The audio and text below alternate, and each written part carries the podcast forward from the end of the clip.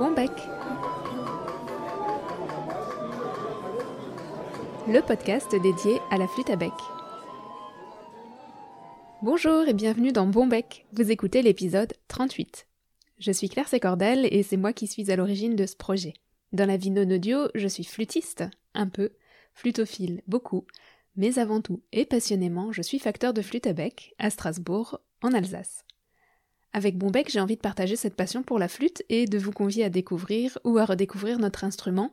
Et je dis bien notre instrument car j'imagine que si vous écoutez Bonbec, vous touchez de près ou de loin à la flûte à bec. Et si ce n'est pas le cas, j'espère bien vous donner envie de vous y mettre.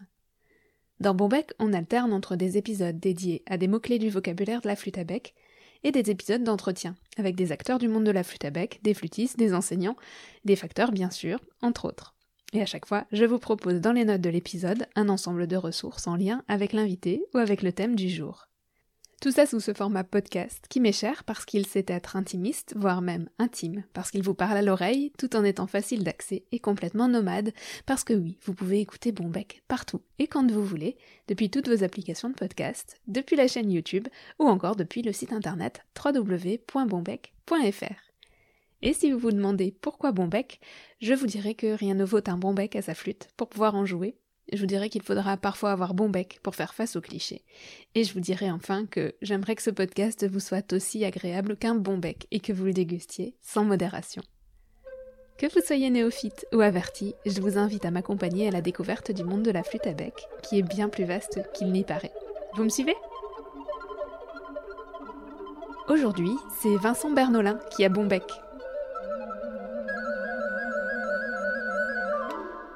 suis très heureuse de vous proposer aujourd'hui un nouvel épisode avec un confrère facteur. Le nom de Vincent Bernolin ne vous est probablement pas inconnu, d'ailleurs il est pas impossible que vous ayez dans votre collection une flûte de sa fabrication.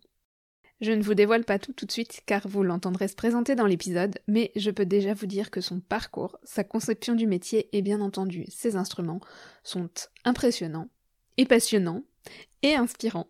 Vincent est vraiment un artisan multifacette.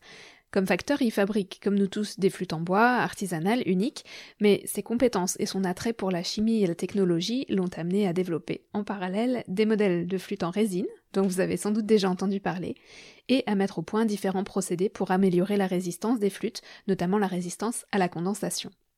Pour son atelier, il a fait le pari d'un équipement plus conséquent que la plupart des facteurs, ce qui lui permet une production rationnelle, précise et régulière. Et la somme de tous ces engagements lui permet de proposer à ses clients une large gamme d'instruments qui peuvent répondre à différentes envies, à différents besoins, et de garantir la durabilité et le suivi de ses flûtes dans le temps. En fait, j'ai assez envie de définir Vincent Bernolin comme un artisan entrepreneur, et je ne vous cache pas que je trouve ça très inspirant. Dans la conversation, outre son parcours et ses débuts, on a abordé des sujets de facture et de jeu, par exemple celui des doigtés historiques et actuels et de leur impact sur la facture. Et le son des flûtes, euh, celui aussi qui m'intéresse beaucoup de la part d'historique et de la part de recréation du facteur dans un modèle de flûte, également le sujet des effets de mode dans l'harmonisation des flûtes et dans leur choix par les flûtistes. À côté de ça, bien sûr, on a fait le point sur les fameuses flûtes en résine, parce que je voulais savoir le pourquoi, le comment. Je voulais aussi savoir si artisanat et procédés industriels sont si incompatibles que cela. On a aussi parlé de sa vision du métier et plus largement de sa vision de l'artisanat et de la lucidité qui semble indispensable pour construire une entreprise pérenne dans ce secteur aujourd'hui. Bref, et même si je ne suis pas très objective, c'était une conversation passionnante, édifiante, enrichissante, sans langue de bois et dans la bonne humeur. Très bonne écoute Bonjour Vincent. Bonjour Claire. Je suis très contente de t'avoir euh, dans Bonbec pour cet épisode. Eh bien écoute, le plaisir est partagé parce que j'ai découvert, enfin j'ai découvert, j'ai écouté pas mal de tes podcasts ces, ces derniers temps. Et en fait, je trouve que le contenu est extrêmement intéressant et j'ai été assez épaté par la réalisation et euh, que je trouve très professionnel. Et euh, voilà, donc euh, ben, félicitations. C'est assez bluffant comme résultat, moi je trouve. Merci. Bon, ben, c'est, ça reste un peu du bricolage maison, mais c'est, le contenu et les invités qui, qui, comptent et qui font la qualité du, qui font la qualité de l'ensemble. Le bricolage de qualité, alors. Voilà. est-ce que pour commencer, tu veux bien te présenter, s'il te plaît? Alors donc moi, Vincent Bernolin, je suis facteur de flûte. J'ai commencé la facture de flûte en 1995. je suis arrivé à la facture un petit peu par hasard et pour donner, disons, une direction à, euh, à, ma carrière professionnelle, enfin mon activité professionnelle. Je suis sorti de, du conservatoire de Genève où j'ai suivi des études de piano. Euh, j'en suis sorti à 23-24 ans, donc en 93-94. Et puis à ce moment-là, en fait, euh, l'enseignement, c'était pas quelque chose qui m'attirait vraiment. J'avais envie de faire quelque chose d'autre, d'une part. D'autre part, le, le piano, j'en avais quand même beaucoup joué, donc j'avais aussi envie de voir quelque chose d'autre. Euh, et puis, euh, le, ce, que, j'avais un petit peu visé au départ, c'est-à-dire une carrière de concertiste, euh, ça s'est avéré trop, ça s'est trop, trop élevé comme, pour moi comme, comme objectif, et j'avais pas, j'avais pas surtout, j'avais pas les nerfs, j'avais pas, mm. j'avais pas les nerfs pour pouvoir tenir sur scène et pour pouvoir pour pouvoir euh, jouer euh, en concert euh, vraiment d'une manière fiable quoi. Donc ça, ça, ça a quelque part coupé un petit peu l'histoire du piano, ça. vu que l'enseignement c'était pas forcément ce qui m'intéressait le plus à ce moment-là, j'ai commencé à me demander ce que j'allais faire pour gagner ma vie. Alors justement, comment est-ce qu'on passe du piano à la flûte avec alors, d'abord, mon père était professeur de flûte à bec. Euh, il a été pendant 30 ans professeur de flûte à bec au conservatoire de Genève, au conservatoire supérieur, où j'étais élève d'ailleurs, enfin, euh, plutôt par le fait du hasard géographique qu'autre chose d'ailleurs. Et c'est lui qui m'a, euh, qui m'a, disons, branché sur la facture de flûte. Alors, la, flûte à bec, j'en ai entendu depuis que j'étais tout petit, bien entendu. Hein. Et c'est un instrument qui m'a toujours plu. Le son de la flûte à bec m'a toujours plu c'est comme ça. C'est peut-être parce que justement j'ai été baigné euh, dans ce son euh, depuis que j'étais petit. Et le, répertoire euh, également me touche, quoi. Voilà. Donc on a on a un petit peu discuté avec mon père et il m'a fait remarquer que à cette époque-là, donc on, était en 94 à ce moment-là, en 1994, à cette époque-là, euh, c'était pas facile pour les professeurs de trouver, euh, pour les professeurs et pour les, euh, pour les flûtistes, de trouver des bons instruments disponibles rapidement. Enfin, il y avait une espèce de, de, de, manque un petit peu. le marché était un petit peu tendu.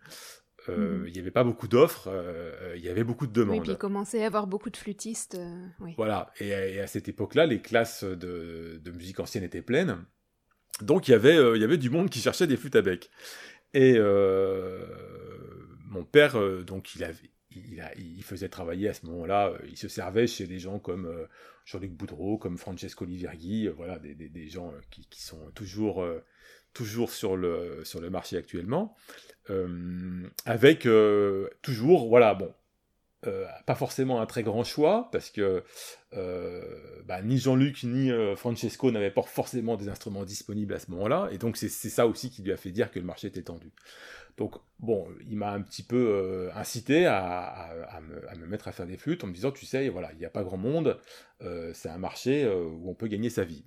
Alors, hmm. pourquoi est-ce qu'il m'a envoyé là-dessus en, en deuxième raison, c'est que lui-même, en fait, euh, mon père est très bricoleur, c'est un, type très, euh, ingénieux, un, une espèce de, génie du bricolage, et il avait réussi à se faire des flûtes euh, lui-même qu'il utilisait en concert.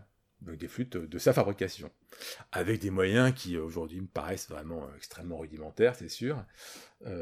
mais voilà, il, il, avait réussi à se faire quelques flûtes euh, euh, qu'il utilisait en concert. Alors, bon, du coup, moi, ça m'a fait penser, écoute, il y a un marché, euh, mon père peut en gros m'apprendre à faire des flûtes, donc feu, quoi. Mhm. voilà.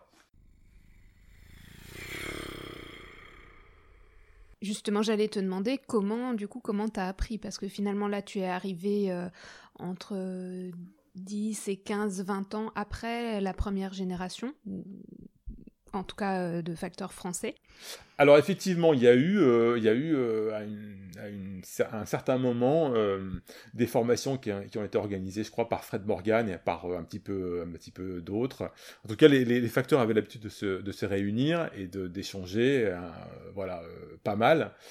Ça, je je saurais pas trop dire quelle époque, probablement dans les années 80. Et puis moi quand je suis arrivé en 95, ça c'était un peu fini. Donc bon, on était on était un peu plus livré à soi-même. il faut savoir aussi que c'est l'année, c'est à ce moment-là que Jean-Luc Boudreau a sorti sa gamme de flûte ST. Et euh, c'est un une gamme qui a euh, un petit peu lancé la concurrence quoi quelque part qui a euh, qui a qui a détendu le, marché tu vois voilà qui a, mhm. qui a, qui a permis disons à aux gens de plus facilement chaussures à leurs pieds au niveau de la flûte. Et du coup la concurrence était peut-être un petit peu plus commençait à être un petit peu plus importante. On, on, commençait déjà à plus se regarder comme concurrent à ce moment-là et donc on avait peut-être les gens avaient peut-être moins euh, à ce moment-là l'habitude de se réunir, d'échanger beaucoup et, euh, euh, de, discuter de problèmes de fabrication et de choses comme ça. Alors, je mets ça entre guillemets parce que j'ai quand même été très bien accueilli par mes collègues. Henri Goin, Bruno Reinhardt notamment, Jean-Luc Boudreau également, avec qui j'ai eu l'occasion de discuter. Euh, Francesco aussi, bah, bon, tout, le monde est quand même très bienveillant et euh, voilà, ça n'a pas été l'omerta complète quoi. Mhm. Mais je dois dire que c'est aussi un peu de ma faute parce que moi euh, j'ai pas forcément osé après aller voir les gens pour un peu piller leur savoir-faire ou leur ou leur ou les, leurs heures de travail en me disant tiens voilà moi je sais pas faire ça je vais demander à qu'on m'explique comme ça j'aurais pas besoin de chercher non c'est pas trop mon style et euh, voilà, je, donc je ne l'ai pas fait euh, à, ce niveau-là, surtout pour, pour, cette raison-là. Alors, du coup, mon père, euh, qui avait quand même fait des flûtes, qui avait d'ailleurs une formation de technicien en matière plastique avant de, de, faire de la flûte à bec, mais ça c'était il y a très longtemps. donc il savait quand même, connaissait un petit peu les machines d'usinage, il savait faire des plans, des dessins, deux, trois petites choses voilà, au niveau technique. Et euh, il, m'a, il, a commencé, disons, à, me, à m'instruire un peu de, de ce qu'il savait. Quoi. Alors bon, euh, donc c'était mieux que rien, ça c'est sûr. Mais le problème, c'est que je l'ai découvert après. Il y a un monde entre faire deux ou trois flûtes comme ça pour jouer soi-même et puis faire euh, des flûtes régulièrement. Pour les vendre. Pour les vendre et, gagner. en quantité suffisante. Et gagner sa vie avec. Et il y a un monde entre les deux. Et ça, ça a été un petit peu disons, le premier piège de l'histoire, quoi. Alors, le deuxième piège de l'histoire, ça a été qu'en fait, ça a marché tout de suite. voilà. Donc, j'ai fait des flûtes et euh, ce que je fabriquais, je le vendais rapidement. Euh, c'était, euh, il y avait effectivement encore une demande. quand on allait sur un salon comme Musicora, il y avait des, certains facteurs avaient des instruments disponibles hein, qu'on pouvait acheter, mais beaucoup n'en avaient pas. Donc, quand tu arrivais avec des instruments disponibles, c'était eh ben, eh ben, les, gens qui voulaient un instrument venaient chez toi, quoi. même si tu n'étais pas très connu, et voilà. Alors, euh, moi, mon, nom était un peu, un peu connu, Bernolin dans la flûte. Euh, mais par contre, ce que, ce que je faisais comme flûte, ça, c'était pas connu. Mais après, sur un salon, c'est facile, il suffit d'essayer. Et puis, on, on s'est assez vite fait une idée de, de, qui on a en face de soi, quoi. Et as commencé avec, euh, avec combien de modèles Ou avec quel modèle? Alors j'ai commencé avec les deux Stansby euh, Alto, les 415 et 440. Euh, donc en fait euh, j'ai pris la 408 de Michel Piguet, que j'ai la collection de Michel Piguet, qui était à Genève d'ailleurs, que mon père avait eu l'occasion de jouer. Moi pas, mais lui il a eu l'occasion de la jouer. que j'ai réduite à 415 et que j'ai ensuite réduite à 440. Voilà. Alors au début j'ai un petit peu galéré par rapport au, au passage des doigtés anciens euh, à doigtés anglais, euh, baroque anglais, doigtés modernes, comme on dit. Euh, mais ça s'est plutôt bien passé à ce niveau-là, au niveau de ce modèle-là. Oui, c'est les deux premiers modèles donc, que j'ai fait, et ensuite, assez vite, j'ai fait une flûte Vanek et la Ganassi. Donc ma question, c'était comment tu as choisi ces modèles? Pourquoi? Enfin voilà, quelle était la démarche derrière? Alors, la Tansby a été choisi ben, Probablement parce qu'on avait les plans de Morgan de cette flûte, et que euh, les plans de Morgan sont très bien faits, et que mon père ayant eu l'occasion de la jouer, euh, voilà, on savait que c'était euh, c'était une très bonne base. Voilà. Donc ça, ça a été ça qui a décidé pour la Stansby. ensuite, bon, on aurait pu, hésiter entre la Stansby et la Denner, puisque la Denner est aussi très connue. Et qu'en plus elle est déjà à 415, quasiment à 415, l'instrument original est déjà à 415, donc il n'y a même pas de modification à faire au niveau du diapason. Voilà. Après, ça a été, bon, un peu, je veux pas dire par hasard, mais un peu, voilà, à un moment donné, il faut se décider, et j'ai dit Stanesby, voilà. Et c'était dans l'idée de, proposer une alto baroque, parce que finalement, c'est ce qui est le plus demandé. Absolument, ouais. Et après, pour les modèles suivants, pareil, euh, en fonction de ce qui était le plus demandé, ou plus des, des, affinités personnelles que tu aurais eu avec tel ou tel euh, modèle, ou...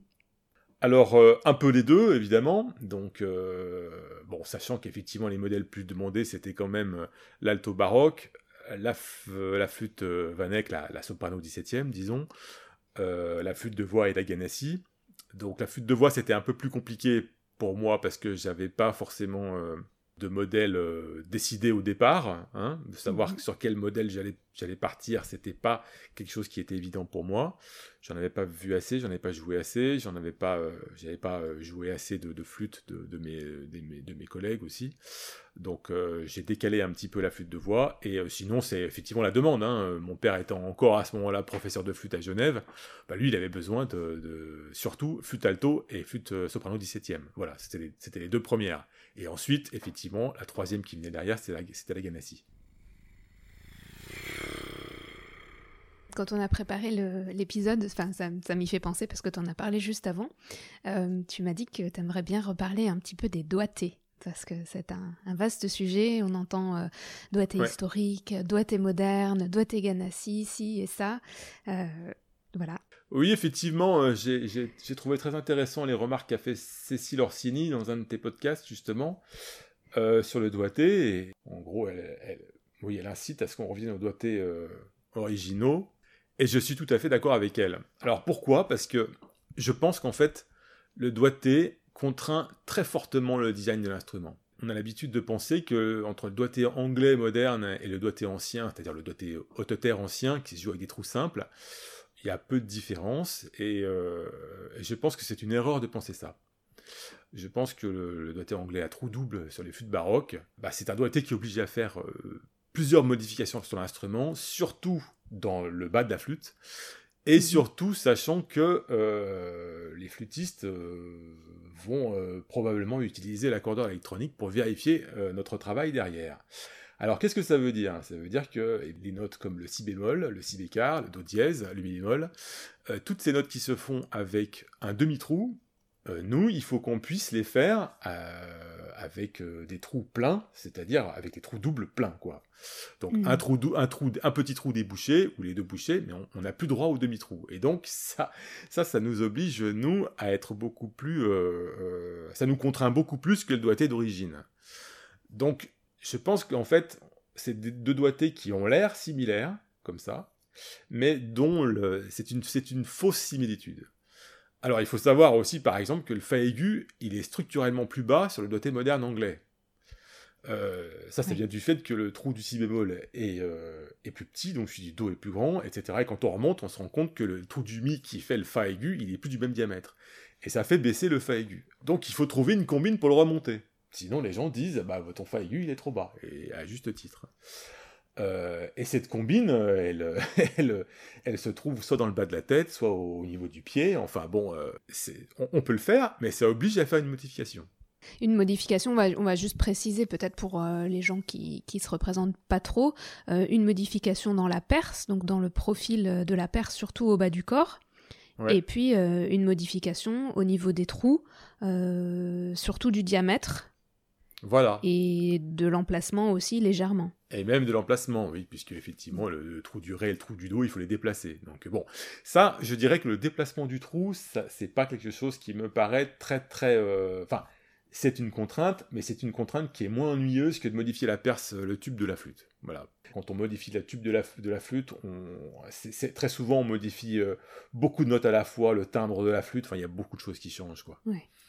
Et euh, justement, c'est la question que j'allais te poser.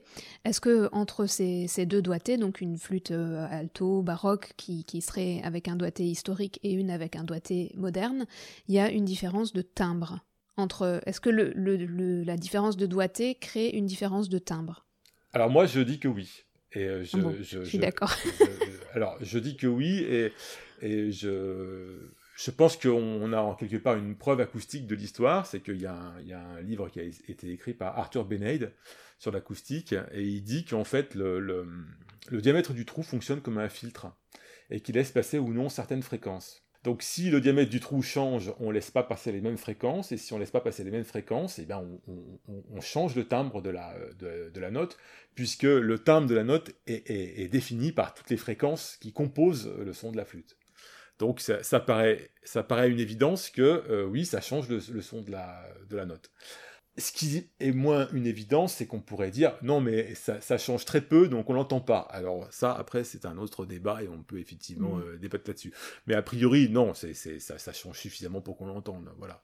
Alors, par contre, c'est vrai que le doigté anglais à trou double, c'est plus accessible et c'est plus pratique ça c'est sûr. C'est pratique, voilà. Donc j'allais, j'allais dire finalement euh, les modifications qu'on fait pour aller vers des flûtes qui sont toujours plus homogènes, toujours plus, euh, oui, homogènes dans le timbre, dans les notes, euh, plus uniformes entre guillemets. Bah, on s'éloigne de plus en plus des flûtes originales. Voilà. Bon, bah alors. Ça, dépend aussi de l'original qu'on considère. Il y en a, il y a certains où il n'y a pas trop de travail, mais il y en a où il y a pas mal de travail. Donc ça, ça oblige de toute façon à faire, à faire des modifications. Alors ça, là on parle de, des altos baroques. Mais euh, sur les Vanek, alors bon, euh, là de ce côté-là, sur les Vanek, c'est un, je suis un petit peu moins euh, affirmatif parce que moi je parle pas le, le, traité Vanek avec la description du doigté qui est utilisé, euh, sauf erreur est en néerlandais, et moi je parle pas cette langue, donc je n'ai pas pu lire euh, le, pas pu lire l'original. J'en ai lu plusieurs traductions, mais j'ai vu qu'il y avait des différences entre les traductions. Donc bon, il faudrait qu'un jour on se penche sur la question de savoir qu'est-ce qui se passe vraiment dans cette, euh, sur ce traité et qu'on voit ce qui se passe. Enfin, c'est pas, pas le traité, hein, c'est juste la description des doigtés au, début ou à la fin du recueil de, de Vanek, bien connu. Mais c'est euh, peut-être plus, euh, plus courant de jouer les flûtes Vanek ou même Ganassi avec des trous simples. Oui, alors, des trous doubles. en fait, le Si sur la soprano Vanek se fait avec le doigté 1, 4, 5, 6. Et sur l'alto baroque, ou sur le doigté, euh, disons, haute terre, ou sur le doigté Vanek qu'on utilise aujourd'hui, c'est 1, 2, 4, 5. Et en fait, ça, représente une différence qui est assez importante, parce que 1, 4, 5, 6 sur les Vanek, euh, ça, fait, un Si qui est très haut.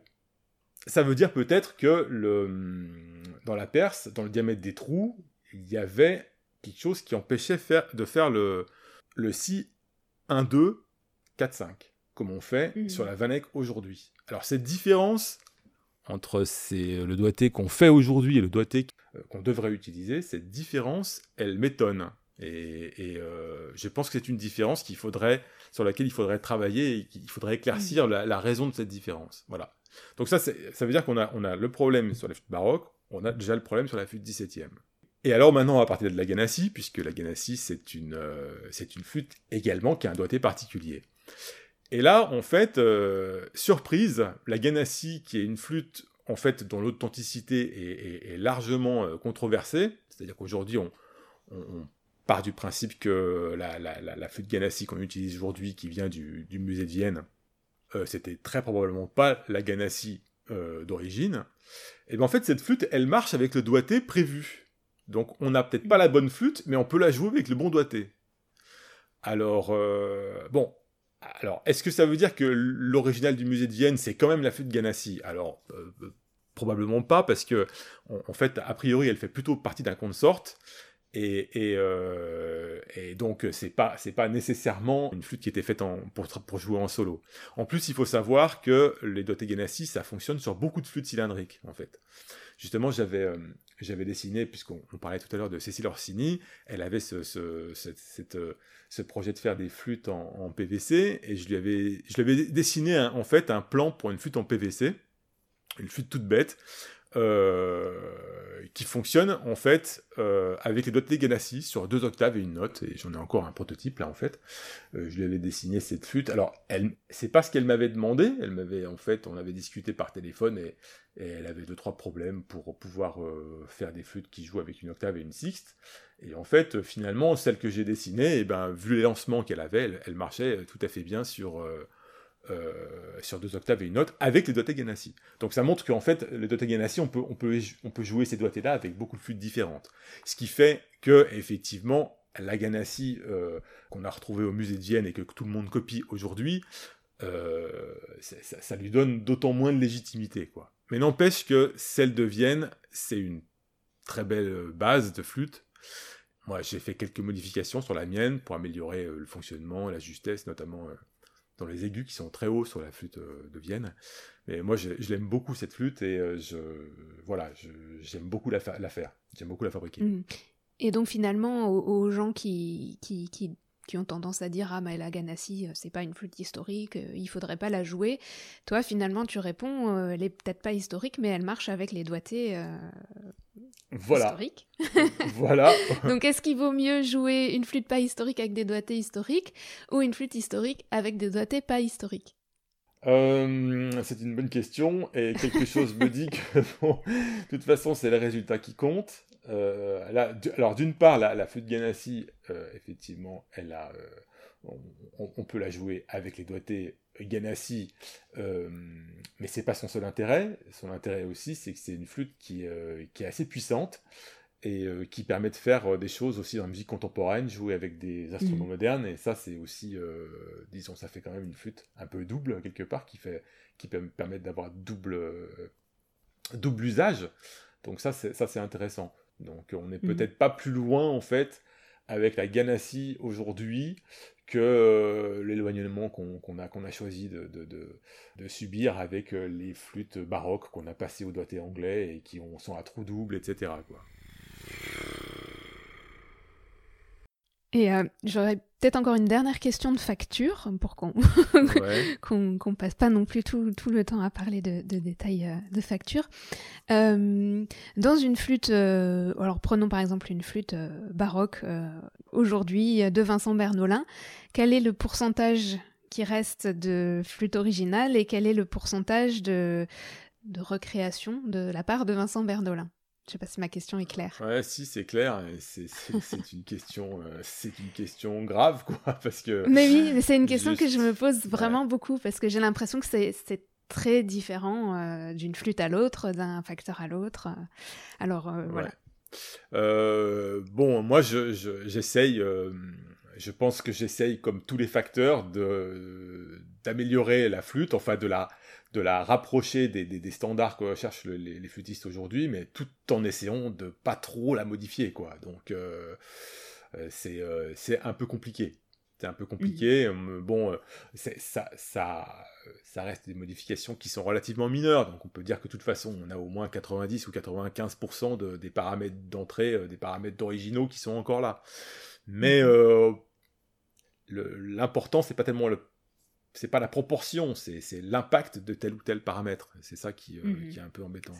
Et juste pour euh, finir sur les, sur les doigtés, et sur le, justement, alors, par rapport à, l'idée de, création aussi, j'ai créé une, flûte intéressante qui est, euh, qui est ma flûte baroque à perce large.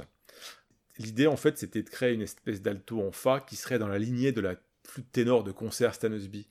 C'est cette flûte ténor en do que, que, que Philippe Bolton a, a popularisé, en fait. Euh, alors, euh, moi, j'ai pas gardé le, le look extérieur de la flûte euh, de la Stanusby qui, qui, ressemble à un gros traverso. Je suis resté sur, une, sur un look plus baroque, mais un peu plus, un peu plus, un peu plus gras, quoi. Un peu plus mhm. engraissé, disons, un peu plus large comme diamètre. Et ça, je trouve que c'est une, une, alternative intéressante parce qu'en en fait, on, on, peut avoir du coup une flûte qui est un peu plus puissante, qui, qui, a, qui a un peu plus de gras dans le son aussi, mais euh, sans se retrouver avec des réglages euh, très très ouverts ou des, des, flûtes qui sont difficiles à pratiquer en l'aigu. On en parlera, je pense, après. Du coup, selon les modèles que tu fais, selon tes choix, tu vas avoir une part plus ou moins importante euh, d'ajustement de ta part par rapport à ton modèle original de base. Oui, oui, j'essaye d'en faire le moins possible, mais il faut que ça marche. Peut-être pour passer euh, un petit peu à autre chose, euh, si j'ai bien compris, toi, tu es aussi très intéressé par tout ce qui est euh, technique, par les matériaux, par par la chimie, si je dis mhm. pas de bêtises. Mhm. Euh, comment est-ce que tu combines ça avec, euh, avec la, facture de flûte? Qu'est-ce que ça t'a apporté? Euh, En quoi ça t'a aidé? Alors, bon, déjà, je, suis quelqu'un qui, qui veut rien laisser au hasard.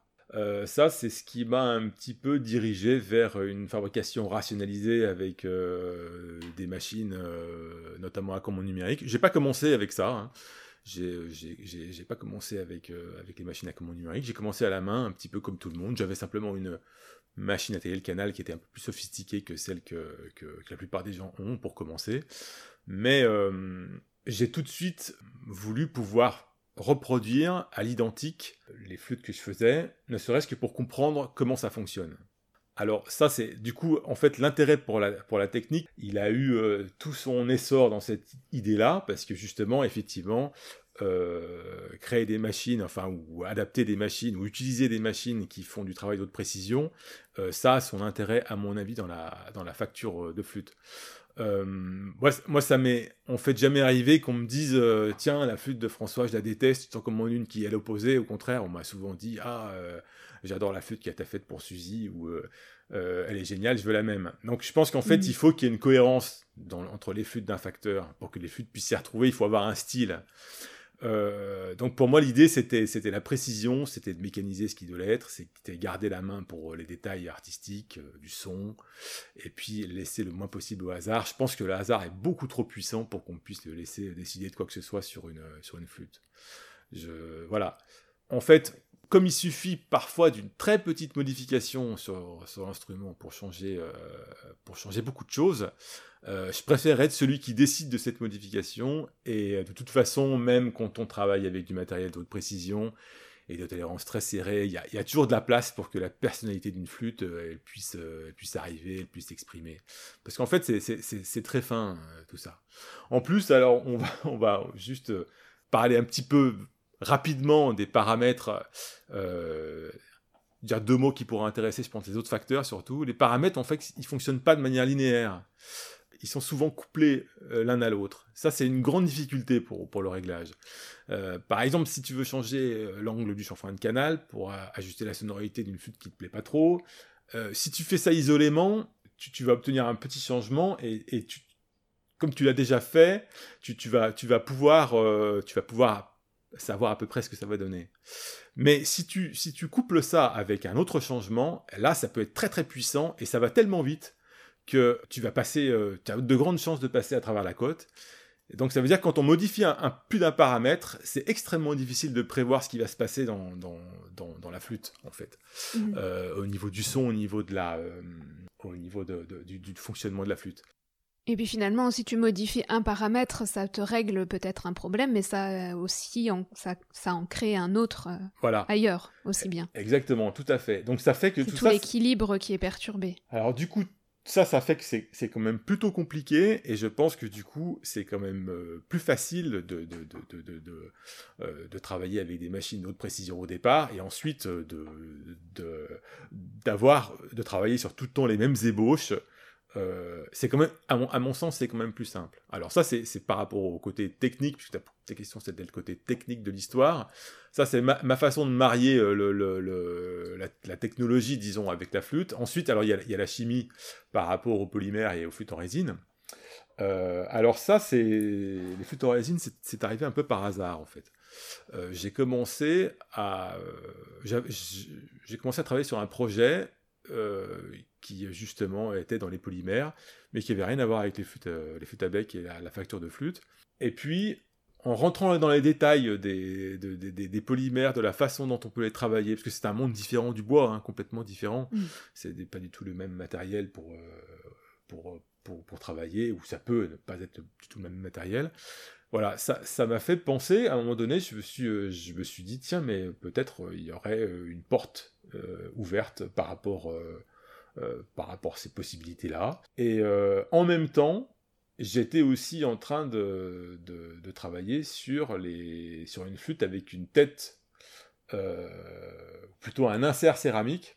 Alors la tête céramique, ça, ça a été créé par Francesco Liverghi. C'était d'ailleurs une, solution assez, assez incroyable en fait au, problème de, de, la condensation, du fait que les flûtes ça bouge et tout ça. C'est une solution d'une performance absolument incroyable.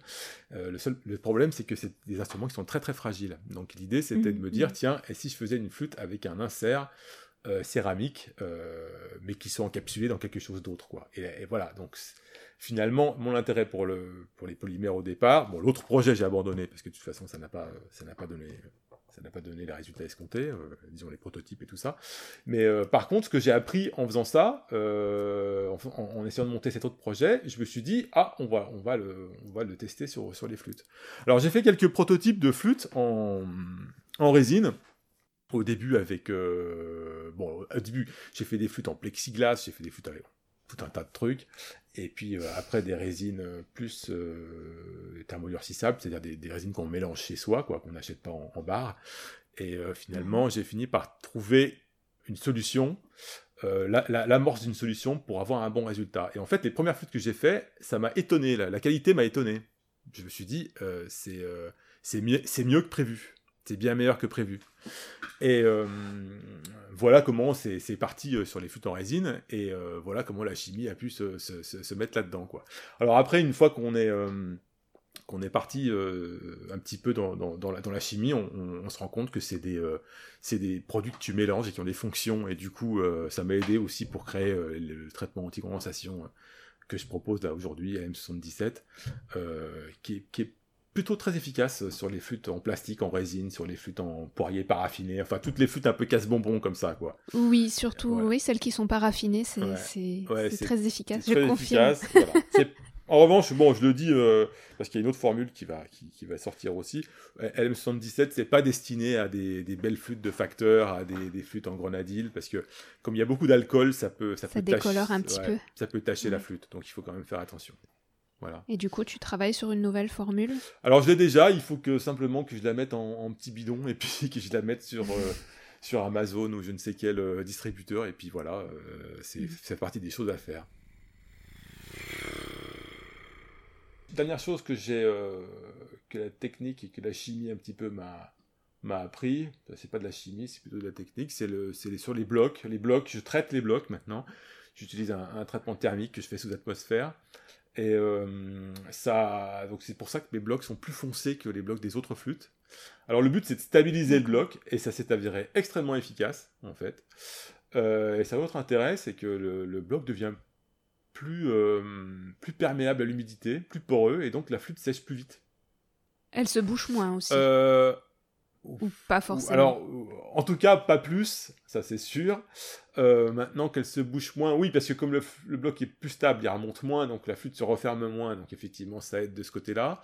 Euh, et puis il y a quand même toujours un peu d'humidité qui sera plus facilement absorbée par le bloc, euh, même si c'est pas là que, que qu'est le problème euh, principal dans la condensation.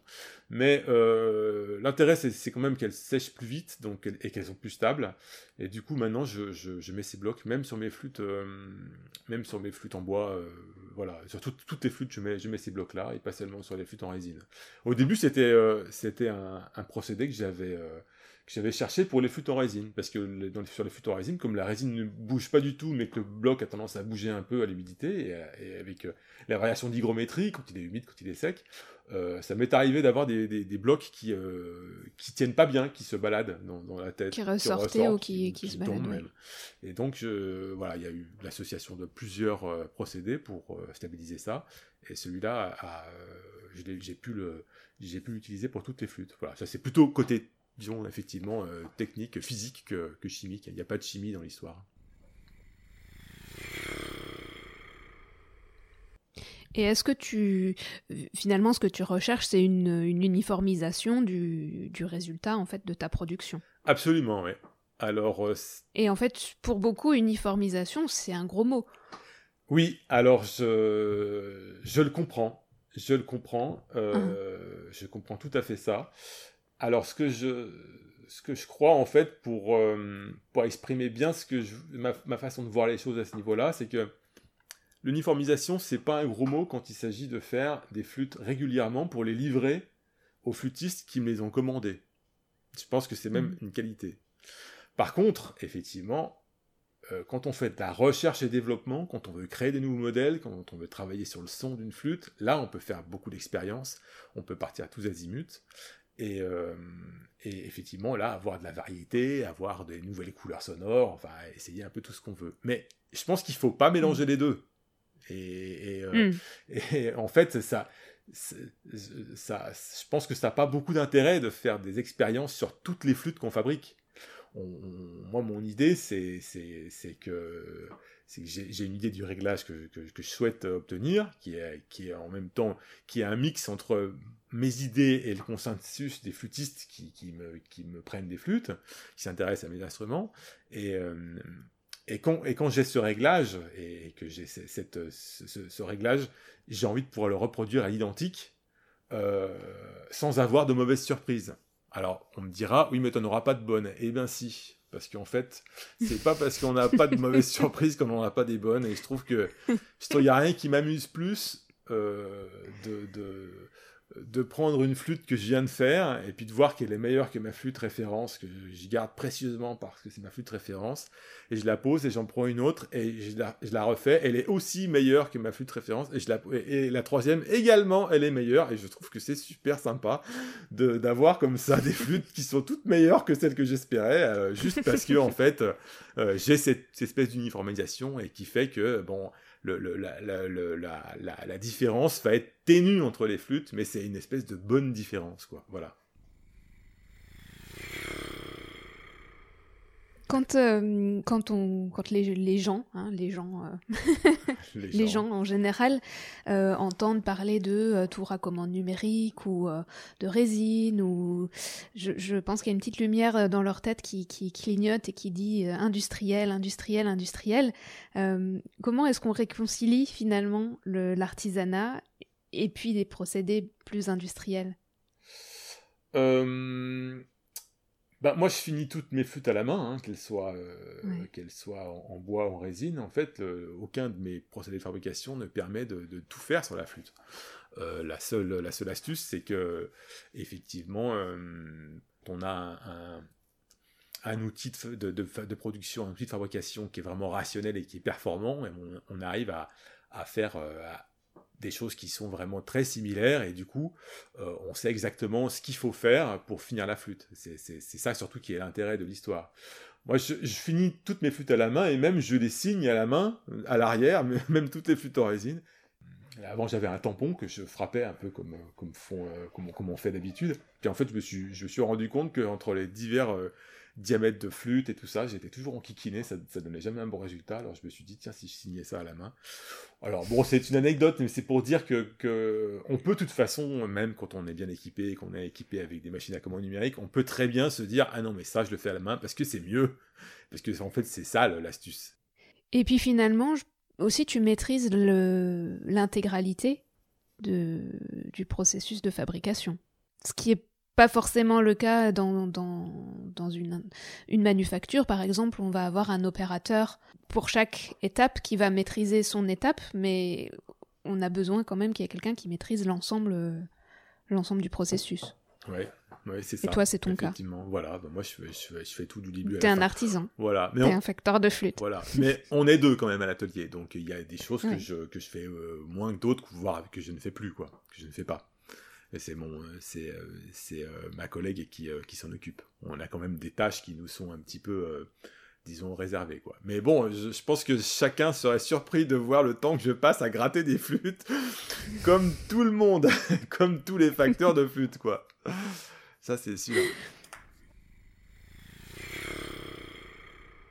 Qu'est-ce que tu penses de la situation de l'artisanat aujourd'hui? Enfin, en tout cas, de, de l'artisanat, euh, au moins de la facture instrumentale ou de, de notre facture euh, de flûte à bec Alors bon, cette année, le- les- les, euh, cette année pour la facture de flûte à bec, euh, le- la situation est extrêmement difficile parce que je, je, je vois qu'en fait la plupart des salons ont été annulés, Mm. Euh, si bien que tous les gens qui tous les facteurs qui comptent sur les salons pour, euh, pour voir leurs clients, prendre des commandes, et c'est vrai que c'était quelque chose qui avait euh, euh, qui, était, qui était très sympa à- avant, et eh ben voilà, tous ces gens-là se retrouvent avec l'impossibilité de, rencontrer leurs clients, quoi. Donc ça c'est un peu, c'est compliqué, très compliqué, surtout pour les gens qui sont pas là depuis très longtemps, donc qui n'ont pas forcément une grande liste de, de contacts.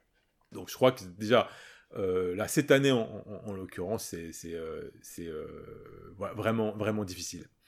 Alors maintenant, le, problème de l'artisanat en France et de la facture de flûte à bec en particulier, c'est que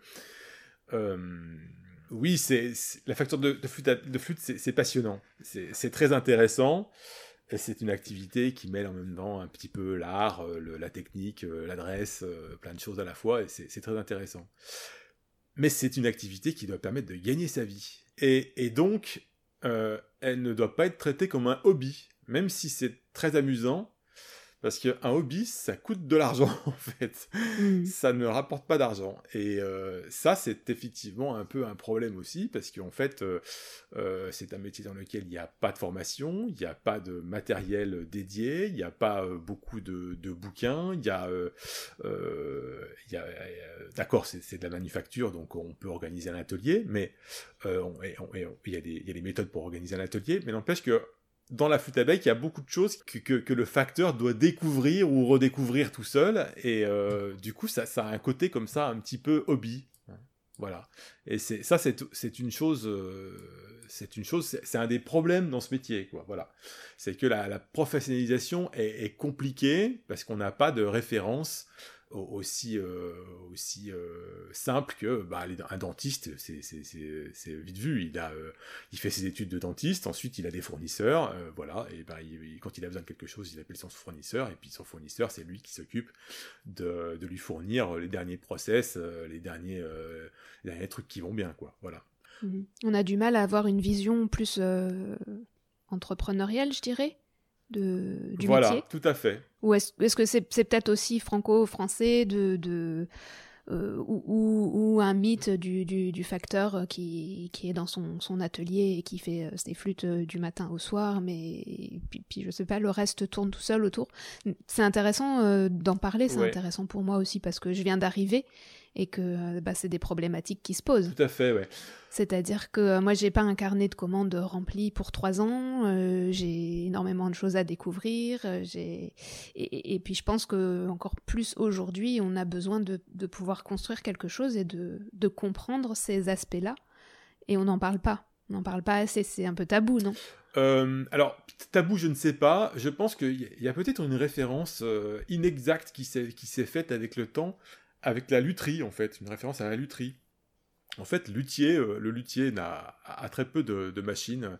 Il a euh, le, luthier qui fait des violons, il a quelques gabarits, il a quelques gouges, quelques rabots.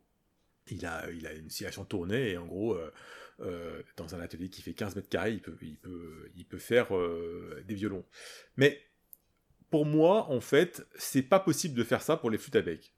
c'est pas possible parce que je pense que la flûte à bec est un instrument qui doit se, s'usiner en fait, qui doit se fabriquer à, par des techniques d'usinage avec une précision qui est en fait euh, assez surprenante, qui, qui, dépasse ce que normalement on fait pour euh, dans, dans, la menuiserie ou dans le ou dans la lutherie traditionnelle. Euh, voilà, il faut que ça soit extrêmement précis, surtout dans le canal et tout ça. Et je pense que cette précision, on a du mal à l'obtenir avec si on n'a pas un petit peu des, des gros moyens, quoi. Alors ça, ça...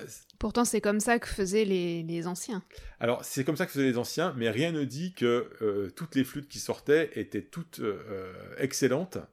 Et rien ne dit qu'aujourd'hui, les anciens euh, s'en sortiraient aussi bien avec l'exigence des flûtistes aujourd'hui. Exigence légitime, hein, mmh. j'entends. Hein. je ne dis pas pour autant qu'ils sont trop exigeants, mais je crois qu'en fait, dans, dans, tous les cas, dans tous les instruments, on a on, est exigeant quand on est dans le haut de gamme et, c'est normal. quoi. Donc finalement, l'évolution du, du, métier, elle suit l'évolution des... De tout. Ben oui, elle, suit l'évolution de tout, elle, elle suit l'évolution de, de, la qualité aussi. Euh, euh, alors, je, pense que c'est, euh, ce serait faux de dire qu'on ne peut pas faire de bonnes flûtes sans avoir un certain matériel, un certain équipement.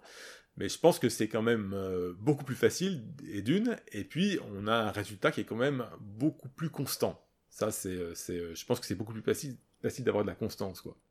Alors ça, c'était pour, pour, parler du côté effectivement technique de la facture. Et par rapport à l'artisanat, il y a quand même aussi un, problème qui se pose, c'est que l'artisan est, est, quand même se retrouve avec une protection sociale qui est faible. En plus, elle est onéreuse. Ça, ça vient du, en fait mm. de de, l'idée en France euh, que c'est le travail qui doit payer la protection sociale.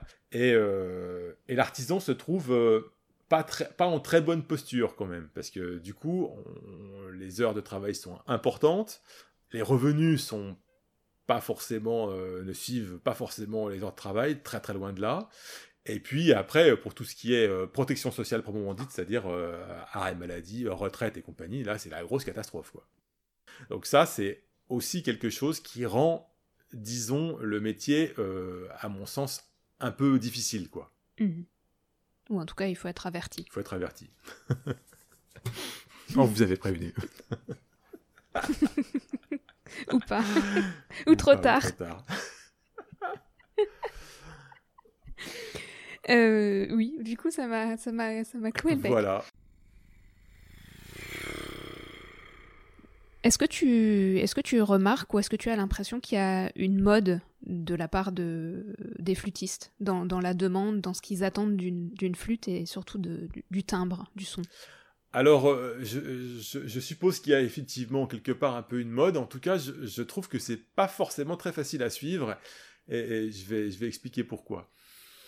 Alors, à une époque, euh, dans les années 80, 80, 80 et début 90, Fred Morgan était euh, ce facteur australien, c'était la superstar des facteurs de flûte. Et euh, en fait, son style de facture, c'était simplement de rester proche des originaux, euh, avec toujours une grande qualité de fabrication, ça c'est sûr.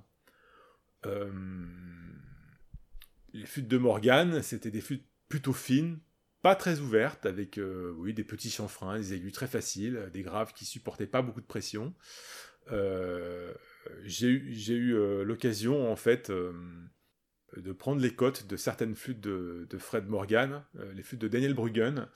suite, au, décès de Morgan, il y a des commandes qui, étaient, qui se retrouvaient chez Morgan et on a. la, veuve de, de, Morgan a proposé que ces commandes soient, soient expédiées non finies à des facteurs pour qu'ils finissent les flûtes. Et je me suis retrouvé avec un certain nombre de clients qui voulaient que je finisse les flûtes de, de, Morgane. Euh, et je leur ai dit, euh, moi c'est bien gentil, mais si je si pas euh, une idée très précise du réglage des flûtes de Morgan, je peux pas régler une flûte comme, comme Fred Morgan. Et donc on est parti avec cette idée, plusieurs clients qui m'ont qui m'ont qui m'ont demandé qui m'ont demandé ça, et notamment l'un d'entre eux, euh, qui connaissait bien Daniel Bruggen et, qui, a accepté que, je, que, je, prenne quelques codes dans ses flûtes, notamment les chanfreins et, tout ça, un peu le côté réglage du voicing. Et euh, ça a été très intéressant. Et euh, c'est là que j'ai donc découvert que les flûtes, effectivement, de Morgan étaient plutôt fines, pas très ouvertes, enfin, tout, ce que j'ai dit tout à l'heure, quoi. Mhm. Alors euh, aujourd'hui, alors on est passé un petit peu à l'opposé avec les flûtes de Ernst Mayer qui sont très ouvertes, gros chanfreins, les graves très stables, puissants, des aigus qui demandent beaucoup d'attaque, beaucoup de débit d'air et euh, qui sont donc quand même un peu impraticables pour pas mal de monde. Alors et c'est quand même voilà, ça ça a été quand même pour moi une grande surprise de voir deux styles de facture totalement opposés qui sont finalement plébiscités en même temps. Euh, parce que je pense quand même qu'entre Hans Meyer et Fred Morgan, on ne pouvait pas trouver deux réglages plus opposés l'un à l'autre. Donc euh, entre les deux, on se demande un petit peu où se positionner. Alors, bon, là c'est compliqué aujourd'hui de se positionner pour les facteurs. Ça, c'est. Euh, ouais, ce que j'allais te demander, comment on se positionne du coup. Alors, euh? alors le problème, c'est qu'on a des grands artistes qui jouent sur les deux. Voilà, c'est-à-dire qu'on a effectivement Maurice Steger, euh, qui joue sur euh, les flûtes d'Ernst Meyer. On a euh, par contre Daniel Bruggen et d'autres qui jouent sur les flûtes de Morgan. Et je pense qu'à ce niveau-là, en fait, je considère qu'ils ne peuvent pas se tromper. C'est quand même ça qui est important. C'est à un moment donné, on peut dire ah oui, mais ça c'est pas bien, ou ça j'en veux pas, ou ça. Oui, le problème c'est que si les grands musiciens l'utilisent, on, peut juste mmh. constater que c'est ils l'utilisent et que c'est qu'ils ont forcément une bonne raison. Voilà. Donc là, on a quand même un peu un, problème de consensus autour de la direction à prendre, et je crois que le facteur à ce niveau-là, il faut qu'il prenne des décisions. Alors en ce qui me concerne, moi je me suis pas mal enregistré à une époque. Et ça m'a fait beaucoup évoluer parce qu'en fait, euh, moi qui faisais au tout début de ma facture des flûtes euh, un peu plus dans le style de Fred Morgan, euh, assez, assez, assez fines, finalement, à l'aveugle, j'ai réalisé que je préférais écouter les flûtes les plus moelleuses et les plus ouvertes. Et en fait, du coup, je suis parti dans ce sens-là. Mais je suis quand même, j'ai quand même une notion du fonctionnement des flûtes, surtout pour les baroques. Je pense que les flûtes doivent quand même fonctionner très bien, notamment dans l'aigu parce qu'il y a pas mal de virtuosité dans, dans, dans, cette musique. Enfin, ça, ça dépend de, ça dépend effectivement euh, du répertoire et puis des compositeurs. Mais d'une manière générale, je pense qu'il y a quand même pas mal de virtuosité. Et puis, encore plus quand on transpose, et, euh, dans les transpositions et les transcriptions, on se retrouve euh, parfois d'un côté ou l'autre de la tessiture. C'est voilà, pas forcément facile à jouer sur n'importe quelle flûte. Alors, euh, alors je, mets ça parce que bon, euh, je mets ça en parallèle avec le piano, puisque je, reste pianiste quand même, je continue à jouer du piano, et euh, vu que j'ai jamais mis l'argent dans les voitures, j'ai pu m'offrir, il y a tout récemment, un très beau piano de concert, un, Steinway, qui, est, un petit peu la référence des, pianos.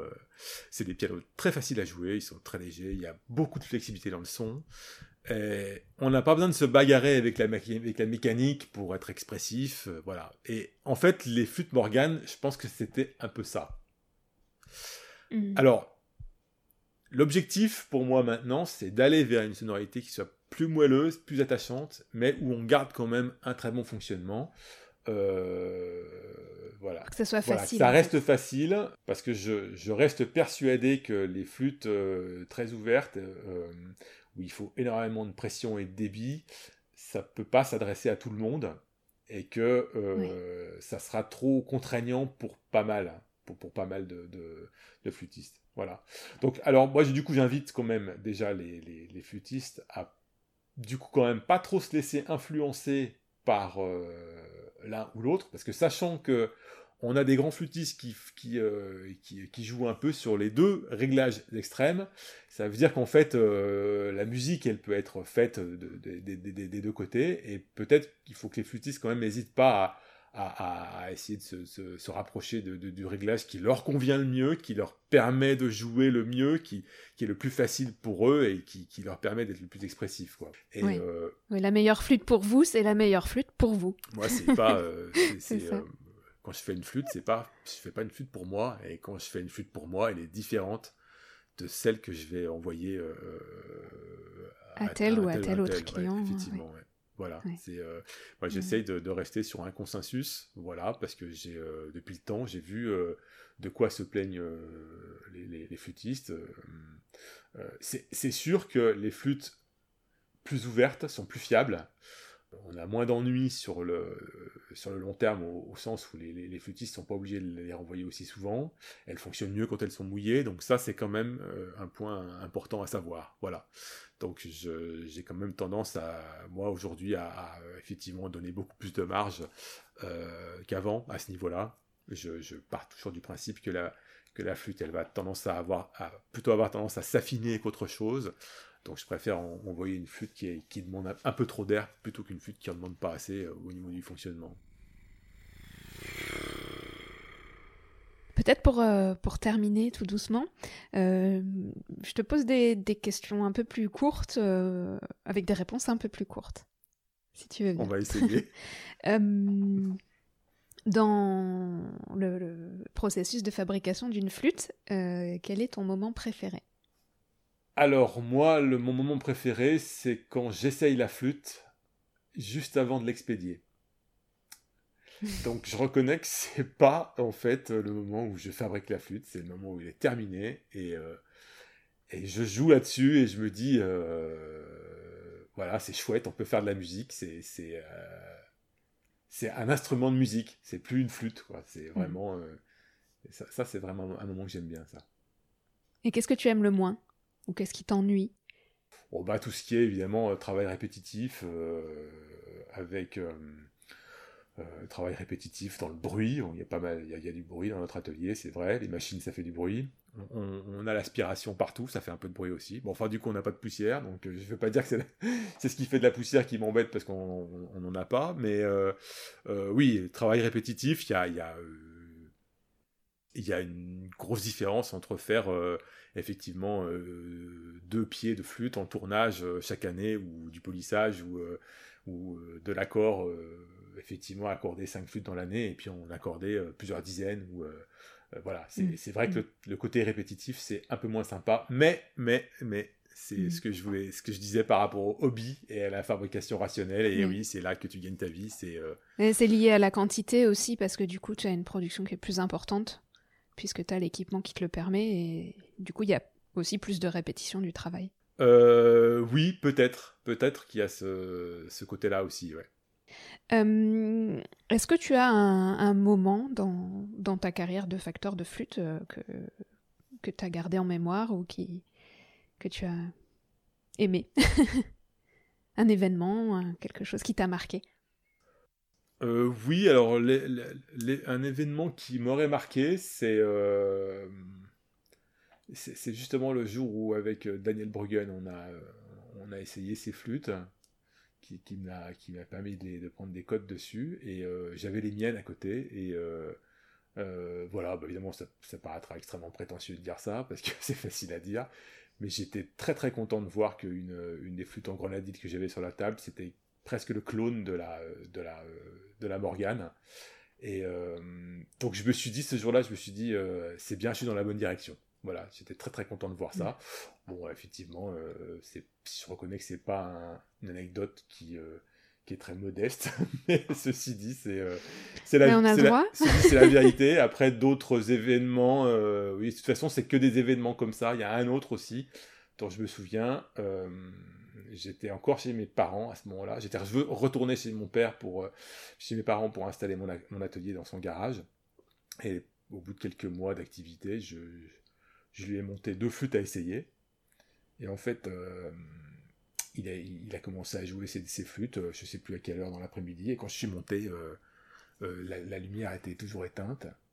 Et il jouait ses flûtes avait vraiment beaucoup de plaisir et je, je il n'avait même pas allumé la lumière, il jouait, il jouait, il jouait, ça, durait, euh, ça, ne voulait plus s'arrêter. Et euh, ça m'a fait très plaisir aussi ce, ce jour-là. Je me suis dit, oui, ça, bon, ça veut dire que je suis sur quelque chose, euh, sur quelque chose d'intéressant, quoi. Voilà, c'est vrai que c'est aussi un, événement qui me fait un petit peu mousser, mais ça fait du bien. Oui, mais c'est cela qu'on retient. Ouais, en tout cas, c'est cela que j'ai retenu. C'est pour ça que je pose la question aussi, finalement. Hum, un bon conseil, un très bon conseil qu'on t'aurait donné et que tu serais d'accord de partager si voilà. Euh, un très bon conseil qu'on m'aurait donné en, facture de flûte, euh, ouais, on m'a donné de très bons conseils et je les ai pas écoutés, donc euh, donc, mm. est-ce que c'est de cela qu'il faut parler euh, Alors, est-ce que tu peux donner un très bon conseil, euh, par exemple, à, un jeune facteur de flûte? Alors, oui, je vais quand même répondre à ta, ta, question. Un très bon conseil euh, qu'on m'a donné, c'est Jean-Luc Boudreau qui m'a dit le pied à coulisses, c'est le meilleur ami du facteur de flûte. Ouais, je pense que c'est un très bon conseil.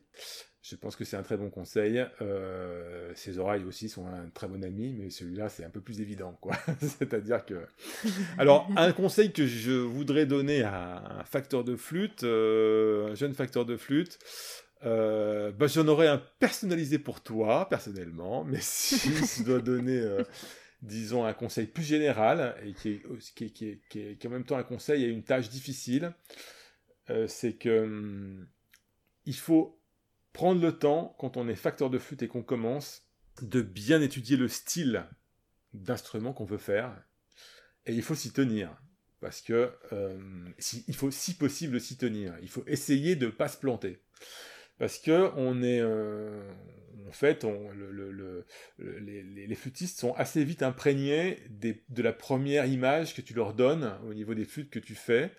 Et euh, donc un jeune facteur qui ferait des flûtes euh, dans un style et puis qui un an après fait l'opposé puis revient sur ça, à mon avis c'est pas la chose à faire.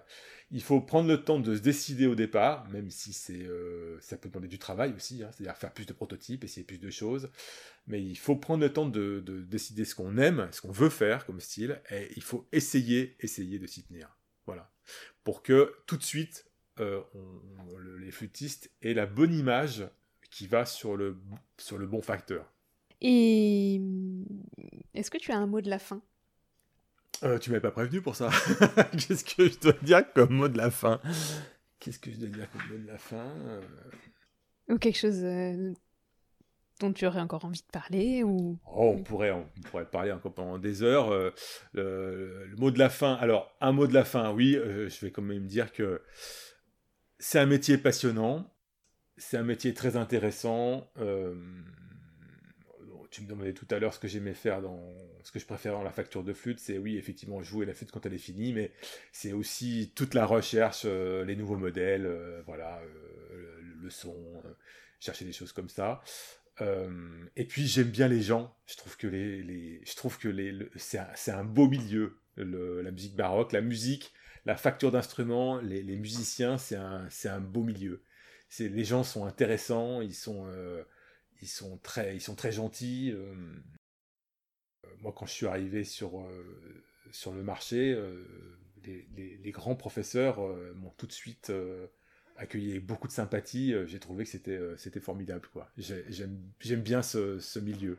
Et ça, ça fait que effectivement, ça donne aussi beaucoup d'intérêt au, au travail en question, mmh, mmh. au métier en question.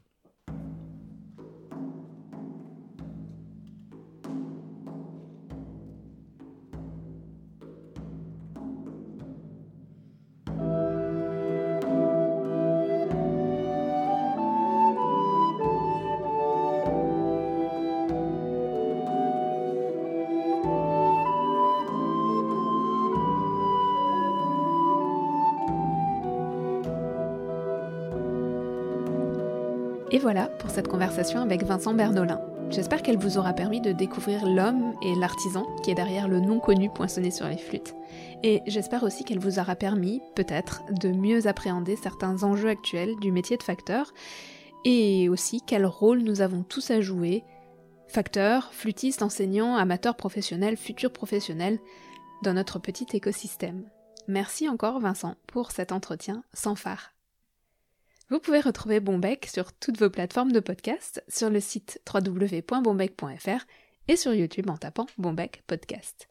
Je publie également les actualités sur Facebook et sur Instagram et je réponds avec grand plaisir à toutes vos questions. Vous pouvez répondre au mail de présentation de l'épisode si vous le recevez, ou cliquer sur le lien dans les notes pour vous inscrire si vous ne le recevez pas encore.